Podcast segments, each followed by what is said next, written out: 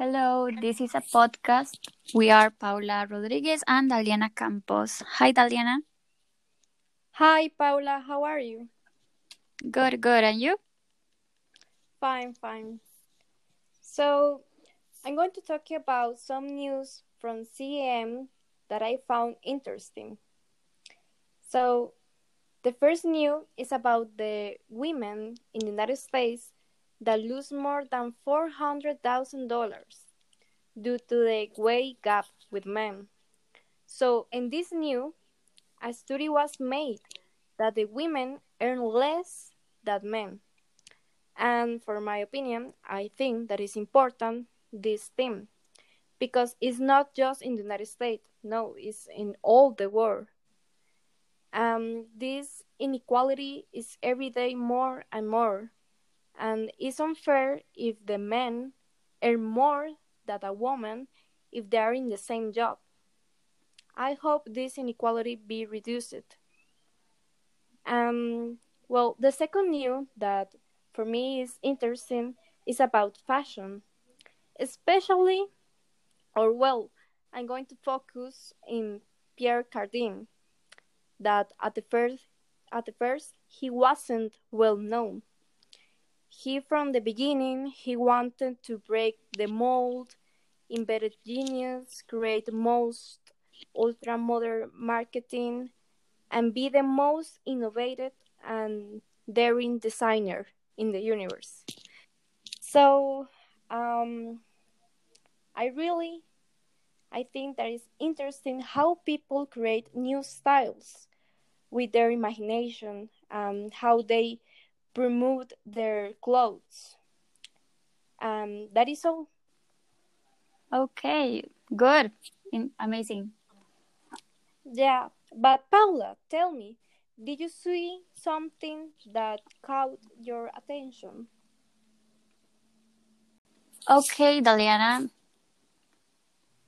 My news, my first news is that Prince Harry gets job at BetterUp takes up role at California coaching and mental health business. Prince Harry has taken up a new job at coaching and mental health business in California and says he is really excited to start.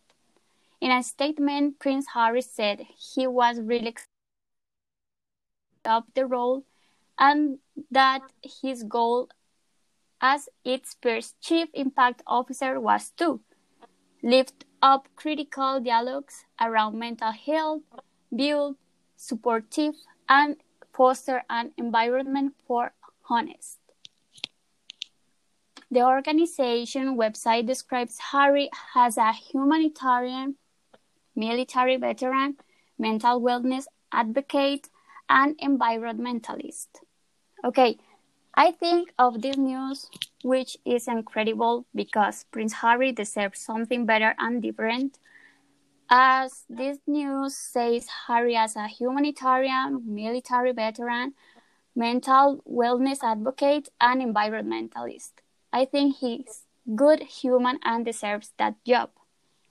And my second news is a Selena Quintanilla's enduring legacy. Watching old clips of Selena Quintanilla, whether she's singing, talking, or just flashing that radiant smile. Selena was such an inspiration to me, and I was so lucky to be chosen to play her. Jennifer Lopez. As an artist, this movie truly was an experience I'm going to remember for the rest of my life. Please share your memories of Selena and movies with me below. That news is very hard because Selena was an incredible singer and had a good artist future. Many of the fans didn't speak Spanish, but she was excited to get the new album about. Selena always remain in our hearts, and the movie will be incredible. Well, Paula, that news are very cool and interesting. I share my opinion. And yes. Thank you. Goodbye, Daliana. Goodbye, Paula. See you later.